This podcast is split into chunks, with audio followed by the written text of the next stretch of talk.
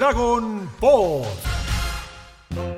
¿Cómo les va? Bienvenidas y bienvenidos a un nuevo episodio de Dragon Pod, episodio número 17, qué lindo número, y entramos en una nueva etapa, podríamos decir una nueva temporada, pero en realidad es muy loco porque incluso hay como una transición bastante bastante suave, ¿no? Hasta esta nueva etapa después del final de la patrulla roja. Casi que no hay un corte, no, no hay una cosa así como eh, demasiado terminante, sino que continúa todo porque básicamente Goku sigue en búsqueda de la última esfera para poder revivir al papá de, de Upa. Eh, pero bueno, aquí con equipo completo, mi nombre es Alegraue y los presento, la presento, comienzo por ella, que no estuvo en los últimos episodios, y le doy la bienvenida y bueno, eh, a ver qué, tiene para comentar sobre el final tan épico de la Patrulla Roja. Lunita Ábalos, ¿cómo andas, querida? Hola chicos, ¿cómo están? La gente que nos está escuchando. La verdad que me siento muy mal de no haber estado en el final de la Patrulla Roja, pero bueno, estudios, muchachos. aparte, aparte hace, hace honor a, tu color de pelo también, como que tiene que ver con lo rojo, ¿viste? También. eras un poco parte. Claro, sí. Team Patrulla Roja, horrible lo que decía. La verdad, un gran fin, es una gran saga. Y los voy a extrañar hasta que vuelvan. Sí. Estoy, voy a esperar, a añorarlo. Sí, sí, eso es lo loco, ¿no? Que va, va a volver. Va a volver. Aún hay más. Aún hay más. Eh, pero bueno, qué lindo, qué lindo tenerte de vuelta para esta nueva etapa y para estos episodios que se vienen, que son episodios muy simpáticos, ¿no? No tenemos como una, etapa de, cosas lindas y de sensaciones y sentimientos. Sí, y no quiero decir la palabra con R porque después Nico me trata mal fuera del aire. No. ¿Cómo es eso? Yo después, después, después quiero saber a ver qué, qué es lo que te dice. Roncar era, porque ella ronca mucho la noche. no, claro, nada que ver. Bueno, ya, que habló, lo presento. Nuestro, nuestra enciclopedia humana de Dragon Ball, el señor Nico Dark. ¿Cómo estás, Nico? Queridos, queridas, gracias. Sí, coincido. Eh, se ve una parte muy emotiva en el mundo de Dragon Ball. Y con un personaje también que nos sorprendió a todos, como es nada más y nada más que la hermana de Roshi. ¡Oh, tenía hermana! No podíamos creerlo. Y joven no podía ser. Y cuando hablemos de color, nos bajamos todos acá, ¿eh? No, maldita sea, maldita sea. Pero aparte, medio random, ¿no? Como que la hermana. O sea, podía no ser la hermana también, pero bueno. No, y, yo digo, eh, ¿de dónde salen los genes de, la familia Roshi? Que él es como el guerrero más fuerte del mundo y ella eh, tiene la habilidad de ir y volver de más allá. Digo, ¿dónde es esta familia? Ahí hay una historia, necesitamos un spin-off, por favor. Algo, pero bueno, vamos a empezar en breve a hablar de esto. Claro que sí. Y bueno, y por último, pero no menos importante, el señor Mati Masagati. ¿Cómo andas, Mati? Bien, bien, chicos. Buenas noches, buenos días, buenas tardes, según cuando estén escuchando este podcast. Y hoy se viene una de las escenas más emocionantes para todo el que tiene un corazoncito. Bueno, en realidad no llegamos en el capítulo de hoy exactamente, no sí en el próximo, pero hoy vamos a ir. Es, como, antes de grabar, Luna venía diciendo que hay un capítulo que es como el enmascarado misterioso. El otro es, bueno, revelamos. En el otro es, bueno, ya ahora sí lo revelaremos. pero bueno, en el capítulo de hoy vamos a abarcar medio que la mitad del combate este del, torneo de Granai Baba. Así que los sentimientos van a empezar a aflorar más en el otro, en el capítulo 18, no se lo pueden perder. Pero en este episodio, y ya comenzamos, vamos a repasar primero que nada lo primero más, más loco que a mí, además conociendo lo que se viene después, me, sale a resaltar es esto que dijo Nico, obviamente, ¿no? Que nos, enteramos de que hay una hermana del maestro Roshi, que él la presenta como una vieja divina, porque de hecho es gracioso que en japonés Uranai Baba significa literalmente vieja adivina. Eh, entonces, bueno, en español mucho sentido no tiene, pero en, japonés es muy informativo el nombre. Y, y parten hacia, hacia el lugar donde vive para encontrar esta última esfera. Y, es muy loco porque va a ser nuestro primer contacto, como decía, con cosas del otro mundo, con cosas místicas. Eh, esto también es como un puntapié inicial para cosas que se vienen más adelante, ¿no? Sí, hay personajes que, bueno, ya vimos personajes con magia, pero sí, acá se abre la puerta directamente al otro mundo. No sé si, si lo tomaron como yo, pero me reí mucho en esta escena que viendo el anime pensé que era relleno y cuando vi el manga confirmé que no, que está en el manga, cuando lo llevan a Goku a probarse ropa para, para tener un trajecito nuevo. Y es un guiño porque después Gohan está vestido con ese estilo, ¿no? Como de niño cheto, no sé cómo decirlo, pero es muy gracioso. Esa, esa es la palabra con R que no quería mencionar, pero sí, toda esta transición es un relleno, muchachos. Pero igual está en el manga, eso es lo loco. Obviamente, en el manga es una página Pero bueno, acá hay un montón, hay un montón de, de escenitas. Igual es simpático, no sé, a mí me hizo reír. Me causó mucha gracia Yamcha diciendo, bueno, la tela más barata. Sí. sí, alto rata, loco. Estás saliendo con la mujer más millonaria del planeta. Y sabes que le va a pagar ella encima. Bueno, está por verse eso, si está saliendo o no. Está todo el tiempo en, en veremos, ¿no? Me, me gustó mucho. Después, la única diferencia en esta etapa, ¿no? Con el manga es que en el anime meten esto de que hay como una tormenta en el desierto, que, medio que los va a derrumbar, pero en el manga llegan directamente hasta este lugar que, de nuevo, es un lugar. Me encanta, ¿no? Esta cosa de cómo te sitúan en un lugar tan particular, casi que te lo puedes imaginar, ¿no? En el medio del desierto, un oasis ahí re lindo eh, que la laguna tiene la forma del fantasmita, ese asistente de Brunei Baba. ¿Vieron que en un momento lo muestran de arriba? Sí, sí. Cuando se ve desde arriba se ve que tiene la forma del, fantasmita.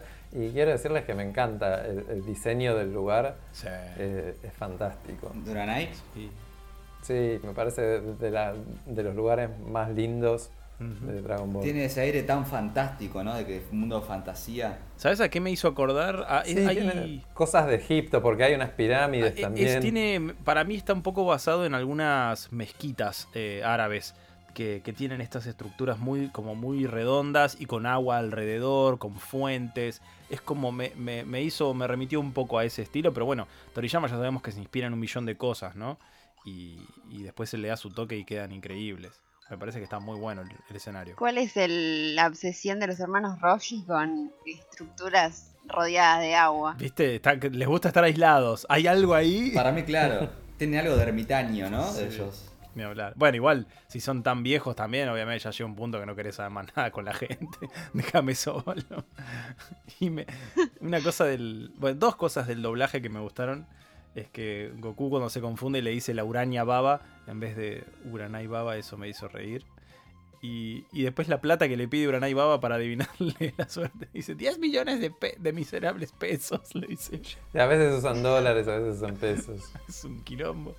Este, pero me, me, causó... Hay tema con la conversión. Dragon Ball.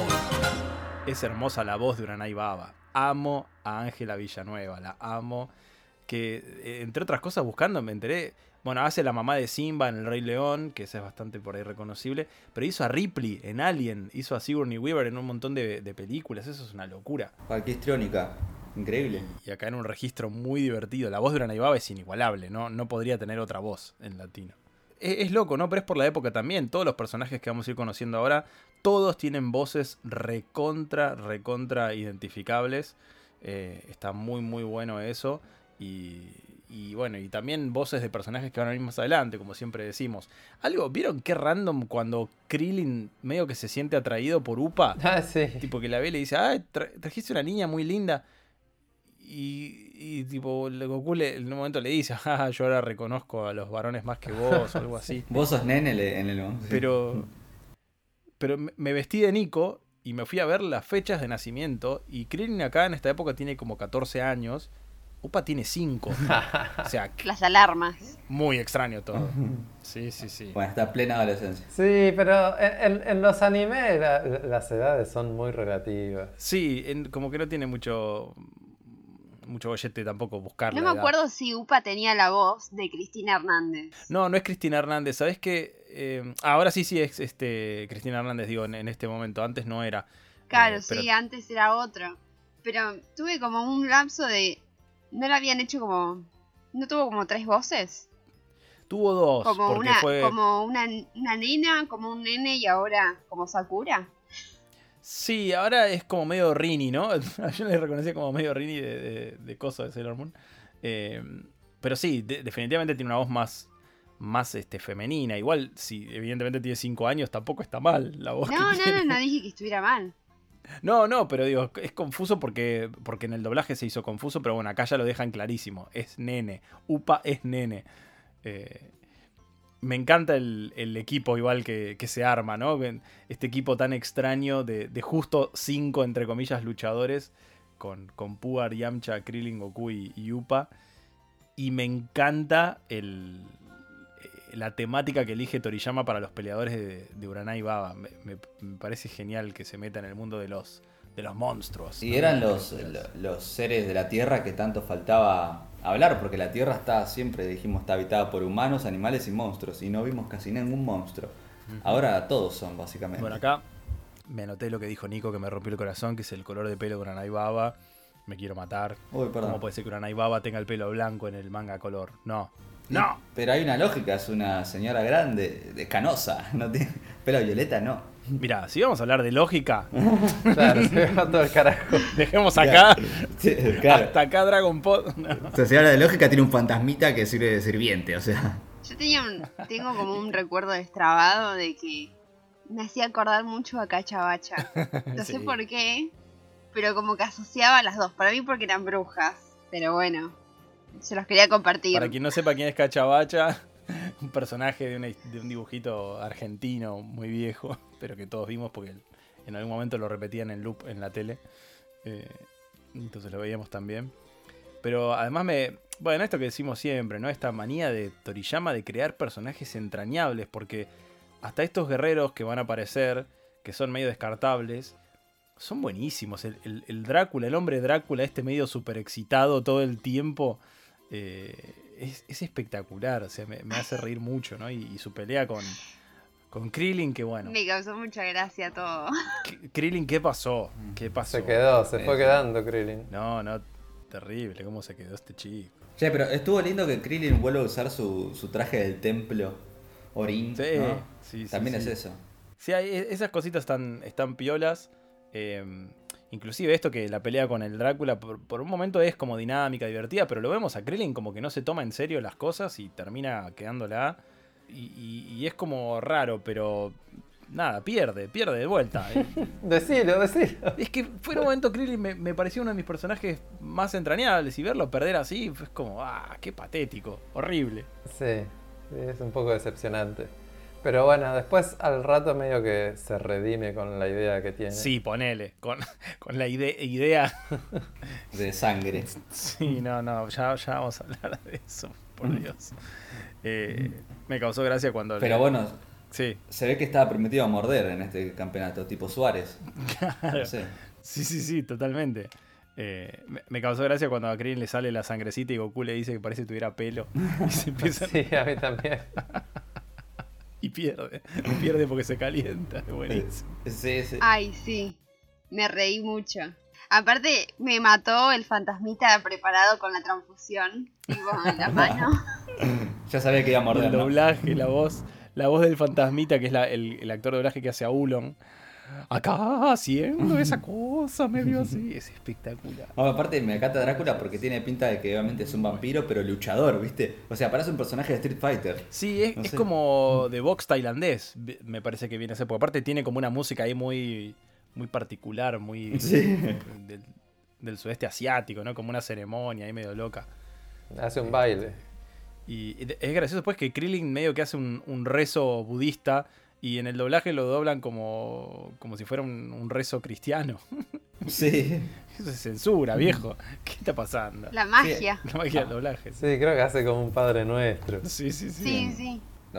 No, se entiende mucho, pero aparte, ¿para qué le sirvió eso? No, porque al toque perdió. Sí, no, malísimo, malísimo. Pero bueno, a mí lo que sí me. Y, después ahí meten, sí, meten ya la religión, la cruz. Sí, eso es espectacular. E, eso me hizo reír mucho que aparecen las palabras cuando pelean Yaupa y Puar, y aparecen las palabras tipo Jesus Christ, oh God. cualquiera. Yo lo único que me pregunto es de dónde sacaron el ajo para, para, tirar el aliento de ajo, ¿no? Sí. El ajo es muy noble y todos tenemos que tener ajo a mano siempre porque van todas las comidas. y porque por si te aparece un vampiro. Claro, también por eso. Sí, pues en un momento la, la ves a Upa que está mascando algo, a menos que Pugar se haya transformado en una riestra de ajo y le dio un pedacito, pero sería como comerse un pedazo de Pugar. Es medio. Muy. creo que se pueda.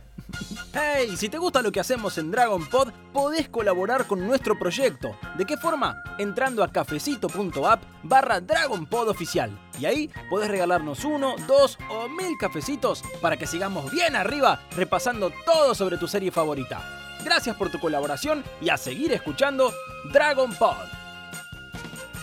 Después hay cosas que, bueno, en esto que hablábamos de, que el anime rellena y estira mucho, tenemos esta escena de Roshi hablando sobre Uranai Baba diciendo que tiene que esa divina hace como 500 años, o sea, nada, tirando esta data que uno no sabe si tomar como oficial o no, ¿no? Porque más allá de, lo que sabemos, eh, no está en el manga, digamos, por lo menos en esta parte, no, en el manga color, que esto es el que estoy repasando, no lo dice. No, y yo me puse a buscar también, quise ver si se sabe la edad o algo así, y ninguna las guías oficiales está la edad de ella. De hecho, creo que dice nada más que hace muchos años eh, tiene la capacidad de ir entre este mundo y el otro. O sea, es un ser súper importante para la Tierra, aunque no parezca. Pero no sabemos ni cuánta, cuántos años tiene, ni hace cuánto que está ahí, es un misterio. Dragon Ball. Eh, hablemos de la estrategia del plan que se le ocurre a, Krillin. Eh, yo digo, si quería sangre, se podía haber sacado la venda y haberse enojado de vuelta y, tratar de tirar, porque recordemos que una vez derrotado el, vampiro a manos de, de y Upa, eh, de una manera muy divertida, aparece, entre comillas, el hombre invisible, ¿no? Y, es Yamcha el que empieza a tener problemas. Y a Krillin se le ocurre ir a buscar a Bulma y al maestro Roshi, cosa que en el manga, por supuesto, sucede en tres segundos, tipo va y vuelve Goku. Y acá tenemos una escena donde casi mata a Lunch y a Ulo, tipo, les rompe el avión. para alegría de Mati, ¿no? Si hubiera muerto a Lunch, pero bueno.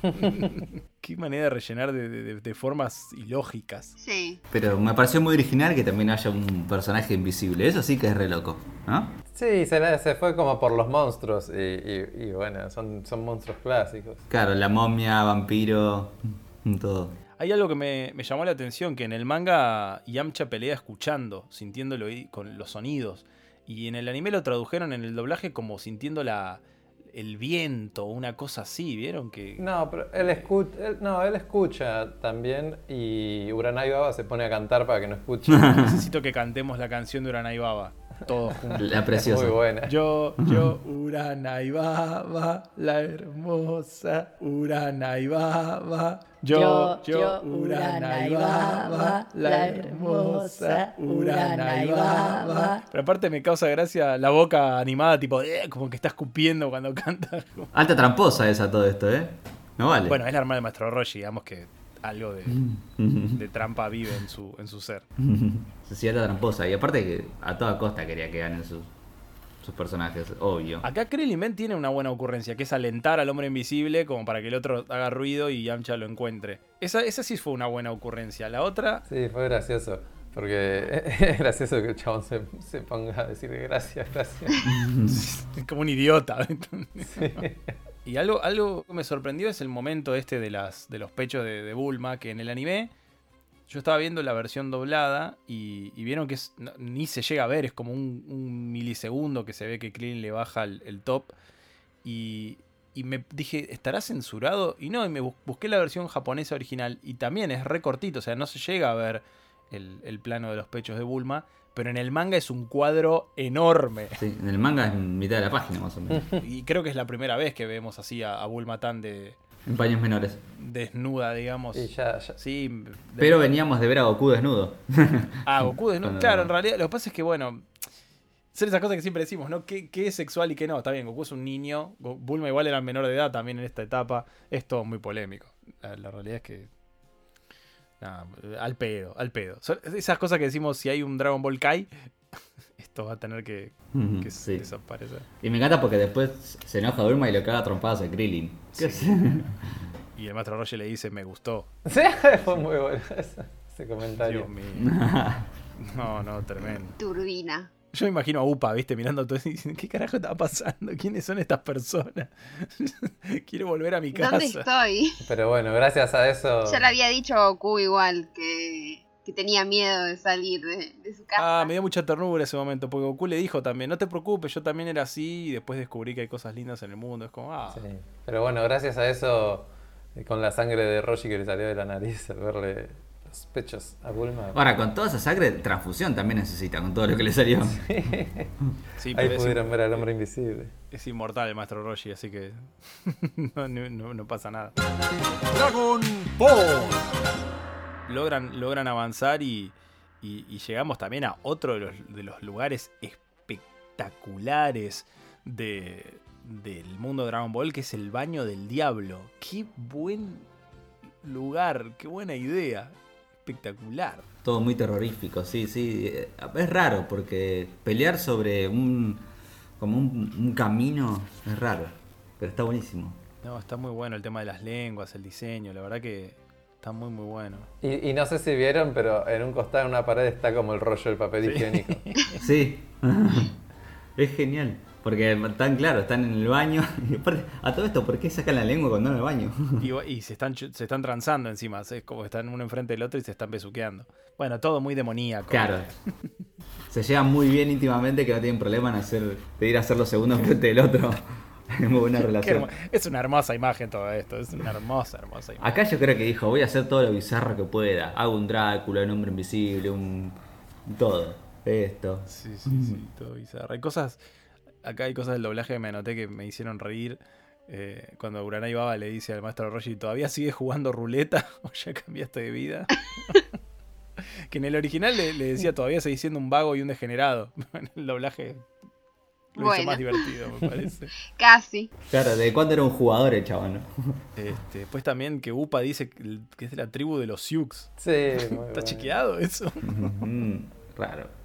Eh, y toda esta escena que no está en el manga también, que es cuando Uranai Baba medio se lo lleva a Goku como un comedor de lujo, donde Invisible es como un camarero, todo eso. ¿Qué es eso? Por favor. Es la palabra con R, relleno. Y, esta cuestión que Uranai Baba medio que se quiere quedar con Goku, vieron que, que después, nada, eso pasa de largo, pero es también invento del anime, eso no está en el manga. No, no, entendí muy bien esa parte. Como que les dice que si pierden, que ella quiere que Goku se quede, no sé si a, pelear para ella, no, no termino de entender para qué. Yo lo asumí así. Claro, porque ella recluta eh, peleadores. Claro. Entonces eh, intuyo que sabía, como es una sabia. Adivina. Adivina, claro, ahí está, sabia no, adivina. Sabía que era fuerte y bueno, de la quiso llevar para su equipo. Sí, hay, cosas que, yo me, en un momento las anoté y después las, las borré porque no no terminaba de, acordarme y conforme iba avanzando me iba dando cuenta cuánto sabía Uranai Baba sobre, sobre la visita de Goku y los demás, que supuestamente después nos enteramos que medio que ella sabía que iban a venir, pero después también se sorprende cuando lo ve a Goku, cuando ve la nube voladora, como que es una mezcla entre que sabe pero se sorprende, no, no queda muy claro lo que sabía Uranai Baba de entrada. Un hechicero lo hizo. Así me... Sabía, punto. nuestra enciclopedia dice eso, listo. Sabía. sabía y punto. sí, por lo, por lo que yo vi sabía que venía un chico con cola. Claro, no sabía cuándo. Eh, le avisa después a, Gohan. Eh, después también es re falopa en el anime cómo aparece la momia. Que en el manga aparece y nada más. Y acá hay como un sarcófago. Uranai Baba también se pone a decir una cosa medio extraña, a cantar Sudomantora, no sé qué cosa. Qué manera de rellenar. Yo a veces me pasa que estoy viendo el anime y tengo el manga al lado y voy leyendo. Y de repente era como el manga cerrado porque no avanzaba. tipo, el anime era relleno detrás de relleno. Igual yo me acuerdo que esta parte me divertía de chico, no, no, lo sentía tanto. Claro. Para mí esta parte tiene mucho para hacer este tipo de rellenos, porque es como muy fantástico, son personajes que uno ubica, viste la momia, Drácula, o el hombre invisible, entonces como que puedes con imaginación hacer cosas violas. Sí, no, no termina de ser tan pesado, pero bueno, lo que decimos siempre, ¿no? Creo que Mati lo dijo en el capítulo pasado, siendo adultos ya ahora es como, uy, dale que avance la historia. Sí, hay, bueno, en las peleas capaz se siente menos, ¿no? Eh, pero la de la momia capaz se hizo un poquito larga. Eh, pero sí, igual creo que los rellenos dentro de las peleas no son los que más molestan. Hmm. No sé si están de acuerdo. Tiene un momento medio Spider-Man la momia, que con las, se balancea con las cintas. todo eso no está en el manga y, sí, eso fue pintoresco. La tiene reclara la momia pelear. Nico, no sé si vos sabés, pero en el manga, cuando presenta a la momia, Uranai Baba dice que es el pescado ahumado de la lucha. Sí, no, sé qué significa, pero así le dice el pescado ahumado de la lucha. ¿Qué será pescado ahumado? No sé. No termino de entender si tiene algo que ver con que está envuelto en, cintas y esa es una manera de preparar un pescado. No sé, no termino de entender. Porque huele mal. Huele mal. ¿no? Puede ser. Pero sí, lo presenta como el pescado ahumado. No, no, no entiendo. Y tampoco no hay, una aclaración en el manga tampoco, ¿viste? Es como pasa, pasa de largo. Parece un nickname simpático. ¿Qué hace pescado ahumado? Raro. bueno, porque debería sonar fuerte, pero no suena tan fuerte como, uh, ¿viste? El asesino más formidable. No, no, pescado ahumado. pescado ahumado. Eh, bueno, y acá hace su aparición, si mal no recuerdo, por primera vez en la serie, el actor de doblaje, y me pongo de pie, el señor Carlos II, como la voz de la momia, quien a partir de ahora, bueno, vamos a escuchar en muchos eh, personajes, pero sobre todo en, en personajes verdes de orejas puntiagudas y antenitas que, que van a llevar mucha importancia más, más adelante en la historia, ¿no? Y empieza a tirar sus magias. Vieron que Carlos II siempre mete falopita eh, de doblaje acá. Eh, mete ese truco es más viejo que mi tía Petunia. Ay, es muy buena esa Después le dice nano coludo a Goku. Eh, cuando, cuando escuchaba las onomatopeyas que hacía, como los ruiditos, los greñidos, era tipo, ay, pícoro, Son, buenas esas intervenciones. Eh, sí, sí, es, muy gracioso. Eh, pero, por, o sea, con estos personajes creo que funciona bien. Es, eh, en este, es como una etapa muy alf, ¿no? De Carlos II también. Es como tirando mucha magia como cuando hacía. pero es una gran pelea, a mí me re gustó esta pelea. Estuvo muy buena.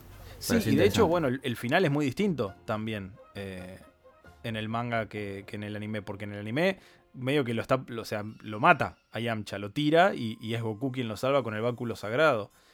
En el manga directamente Yamcha se rinde y no, no pasa nada más. Eso también me llamó la atención de, de, que hayan hecho ese cambio. Sí, es verdad. Y capaz para darle un poco más de emoción. Sí, lo entiendo, lo entiendo, pero es como radicalmente distinto porque entiendo que tal vez si no, la, intención de Uranai Baba no es matar a los que, a los que aparecen, pero acá medio que si Goku no intervenía, moría Yamcha. Se derretía. Claro, verdad, yo no sé si ha matado gente, porque me acuerdo que en el manga, creo que también en el anime también, cuando ellos están a punto de entrar, entran unos guerreros también a pelear y salen todos como heridos, esos guerreros también. Entonces, evidentemente no los mató que esos guerreros tienen las voces de Raditz, Nappa y Oxatán. Eso me lo, acuerdo y moría de risa en el momento. Qué loco escuchar, como que nada que ver. Eh, pero sí, me parece que la intención de, de Urana y Baba nunca es matar. Nunca es matar a los, a los que se presentan. Más allá de que ella hace como un jueguito de amenazar, ¿viste? Y se hace la loca porque eh, después en el manga dice que ella lo que más le gusta en este mundo es el dinero y las peleas. Otra que Roshi. Y después para, hay algo muy particular que a mí pasó justo en esto en el manga. Hay una escena donde al final lo está ahorcando, vieron que la momia ahorca a Yamcha. Y ese plano que pone Toriyama en el manga está buenísimo y lo va a usar más adelante un montón de veces cuando Ham ahorca a Goku. Eh, ah, mira. Pero fíjense, hagan una comparación si pueden y es igual cuando Picoro también ahorca a Goku como que está a punto de matarlo. Eh, Picoro con Gohan también. Eh, te juro que ese plano vos lo vas a ver y decís, dibujó igual, pero le cambió los personajes. Y por a, lo mejor no te extrañe que haya recorrido a Che, no se me ocurre cómo hacer este plano. Ah, recuerdo que, hace unos capítulos. Ahorqué a alguien. Ahorqué a alguien.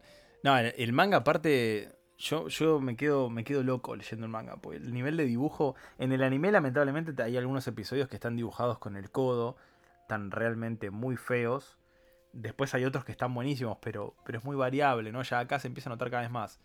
Y el manga es tremendo. El, nivel de dibujo, el dinamismo que tiene. Bueno, lo que siempre decimos, ¿no? Cómo maneja las escenas de acción Toriyama. Eh, es increíble. Es fantástico. Sí, sí. Ah, bueno, acá me parece que volvió a usar de esta gran variedad que, tiene él de, presentar los personajes como, no sé, de, en plano picada de abajo, después de arriba. Eh, los movimientos, ¿viste? Cuando hace esos, esos lineados raros. Sí. Sí, sí, como las imágenes residuales, cómo utiliza la línea para, hacer que, desaparecieran, es fantástico. de hecho, acá entra Goku a pelear finalmente, y la pelea contra la momia en el manga es cortísima, o sea, ahí realmente es como, está buenísimo porque te das cuenta lo superior que es Goku al resto, porque en tres movimientos hace pim, pim, pim, y, lo, y le da ese trompazo en el estómago que lo noquea y sin embargo en el anime es como que hace mucho más, que lo, envuelve con las vendas, lo revolea.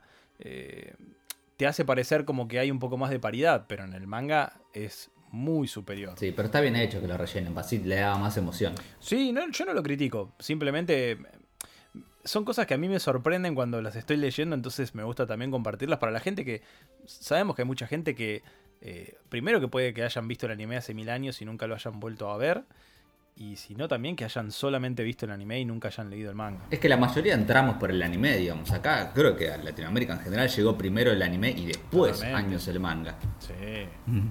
sí. Bueno, y acá con la derrota de la momia tenemos el primer vistazo a los dos combatientes que restan, que es este el, demonio que se llama Akuman, ¿no? sí, o Akman, algo así. Creo. Ahora sí es Akuman, sí. Y junto a un, a un, viejito con careta de conejo muy misterioso que, que sí, que al principio yo me, acuerdo que pensaba que era algo de, que era un hermano del maestro Roshi, como, como habían dicho lo de Urana y Baba y se le veían como los bigotes atrás de la máscara yo me acuerdo que flasheaba que por ahí era un hermano más del maestro Roshi o algo así. Teorías. Y nunca en la vida, nunca recalé en que tenía una aureola en la cabeza. O sea, eso nunca lo vi hasta que lo, hasta que lo marcaron.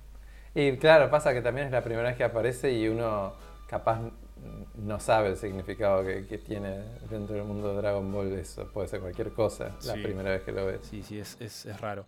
Y bueno, y, y, si quieren podemos ir dejando acá. Finalmente, bueno, derrotada la momia, aparece el demonio, este señor de calzas azules, no sé, es que un trajecito muy ajustado y unas pompis muy voluminosas que se le ven en primeros planos también. Eh, y bueno, y, tiene la voz de Raditz, además, lo cual lo hace maravilloso, la voz de Humberto Solórzano, que es, Dios mío, qué, voz, qué voz. Amo, amo fuerte a Humberto Solórzano. Y, y bueno, y vemos que es un personaje que evidentemente es bastante más fuerte que todo el resto. Eh, Así que si les parece podemos ir dejando acá y para el próximo episodio vemos lo que pasa con este rival tan fuerte y con el misterioso hombre de mascarita de conejo, que no sabemos quién es. mascarita de conejo. Yo quiero decir algo antes de, terminar, que es algo que me sorprendió mucho y creo que no lo vi de vuelta o no me acuerdo, o me llamó mucho la atención, pero en toda la pelea con la momia, que todos le estén diciendo Goku, Goku, ríndete, ya está, ya está, no vas a poder, no vale la pena el esfuerzo. Era tipo, ¿qué está pasando? ¿No les pasó? Y pero todo eso es falopa, es relleno. Sí, es como. Aparte es muy reiterativo, lo muestran al maestro Roshi hablando de las momias, de las leyendas, de no sé. es una cantidad de falopa grosa. Me chocó mucho. Pero sí, es verdad lo que decís. Es, cierto, porque. Sí, sí, en el manga de hecho están como más al contrario. Es como. Están medio mudos que no pueden creer el nivel que tiene que tiene Goku. En algún momento sí le dicen como que se rinda, pero enseguida él demuestra que, puede. Y se quedan todos medio pasmados. Dragon Ball. Y bueno, nos despedimos en el orden inverso, entonces, al cual nos presentamos eh, con reflexiones finales y sus redes, como siempre. Mati. Bueno, mis redes son arroba Mati Masagati con doble Z y doble T. Me pueden encontrar ahí, ver los videos que hago, que si les gusta el anime seguramente les van a divertir.